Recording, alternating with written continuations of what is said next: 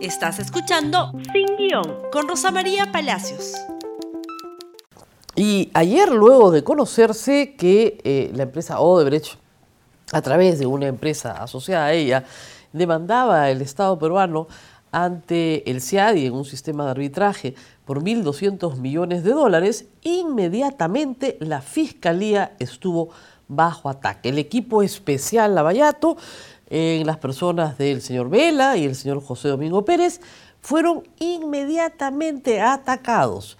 Y ustedes dirán, pero ¿quién los ataca?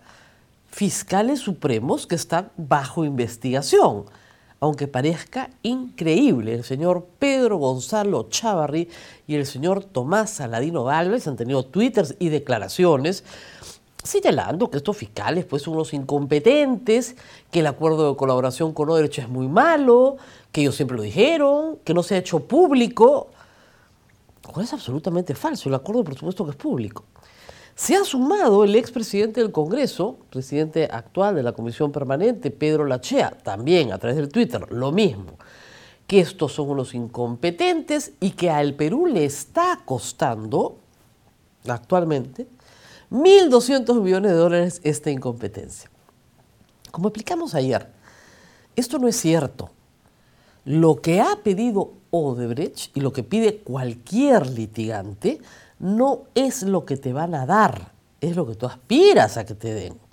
Y hay una diferencia muy grande entre una cosa y la otra. Y cualquiera de estas personas que son todos formados en el mundo del derecho lo saben, lo saben perfectamente. Ayer también, y esto hay que lamentarlo y, protestar por ello, una portátil, los mismos de siempre, los que han venido acá a la República, los que fueron a insultarme a la librería Crisol, en el Ovalo Gutiérrez, las mismas 15 personas, en mi caso fueron cuatro, fueron a la puerta del centro de labores de la esposa del fiscal a insultarla.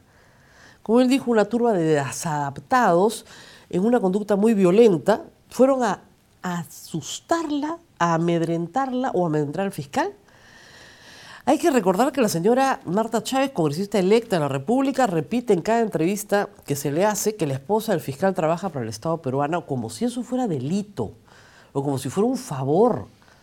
La señora trabaja mucho antes de que su esposo fuera fiscal del equipo especial y trabaja para el Estado peruano como trabajan un millón de personas en el Estado peruano. Es evidente que estos son actos de amedrentamiento para crear qué? Zozobra, violencia. La policía no puede permanecer absolutamente impávida porque esto, discúlpenme, no es libertad de expresión. Esto es violación del derecho a la intimidad, pues las personas tienen derecho a ir a trabajar en paz y obviamente violación del honor de las personas. Esto es difamación. Los derechos constitucionales, como el de la libertad de expresión, no son derechos absolutos, tienen límites. Y el límite central al derecho a la libertad de expresión es el derecho a la intimidad y el derecho al honor. Y alguien dentro de la Fiscalía de Prevención del Delito debería procesar a estas personas que van a medios de comunicación, reitero, como Isla Reporteros o como La República, a establecimientos públicos donde se presenta Gustavo Borriti, por ejemplo, a insultar y si esta va a ser una práctica de personas marginales dentro de la política peruana, su líder, un señor de alias Maelo, eh, con una historia criminal, por cierto, tiene un asesinato archivado en su haber, estas personas no pueden seguir operando pues impunemente sin que nadie haga nada. A estas, por supuesto, se han unido otras más. Pero a todas hay que decirles que contra sus este, entusiastas pronósticos de que van a sacar a los fiscales y que seguramente a través de eso todos los corruptitos quedarán libres, pues hay que decirles que hay muy malas noticias para ellos. En primer lugar, no hay, reitero, 1.200 millones de dólares en juego. En segundo lugar, el proceso ante el CIADI ni siquiera, digamos, se ha iniciado.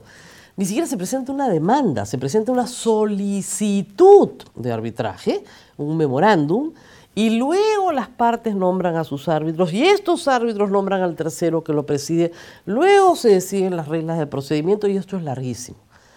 Pero el Estado peruano sí tiene una carta bajo la manga, una carta muy importante. en ese contrato, por primera vez, se colocó una cláusula anticorrupción. Si se demuestra que en el contrato del gasoducto hubo un pacto contra los intereses del Estado peruano, cualesquiera que sea este pacto, aun cuando no involucre a funcionarios públicos, entonces, entonces, el Estado peruano no tiene que pagarle un centavo a Odebrecht. Y no solo eso, hay algo mucho más interesante.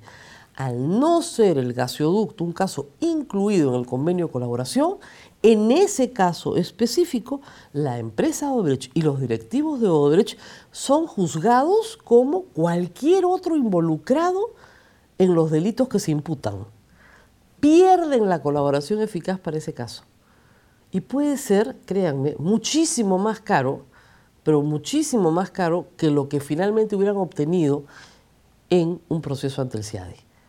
Así que tendrían que pensar bien qué están haciendo con los chismes que hay ahora sobre que me dijo eh, Nadine Heredia o yo escuché que Barata me decía que mejor no entremos en este negocio, es lo que ha dicho Grandi Montero de manera abierta, sino de manera encubierta, no da para mucho. Pero la investigación sigue en curso y está terminando la etapa preliminar. Y hay un plazo de 36 meses para la etapa preparatoria que se va a montar sobre el arbitraje con el CIADI. Y es posible que en ese plazo haya suficiente información penal para que el Estado peruano la utilice ante el CIADE y diga, nosotros tenemos acá información de un pacto colusorio que ha perjudicado los intereses del Estado peruano y que por lo tanto, ¿no es cierto?, la cláusula que se quiere aplicar no es aplicable y apelamos a la cláusula que señala que, ¿no es cierto?, si hay un problema de corrupción, el Estado peruano no paga nada. Vamos a ver cómo termina esta historia. Mientras tanto, no se dejen confundir. Este no es un problema de incompetencia de los fiscales. Lo que debió hacerse el 2017, lo dije ayer, es cerrar esto, es decir, compensar por los gastos que se habían hecho.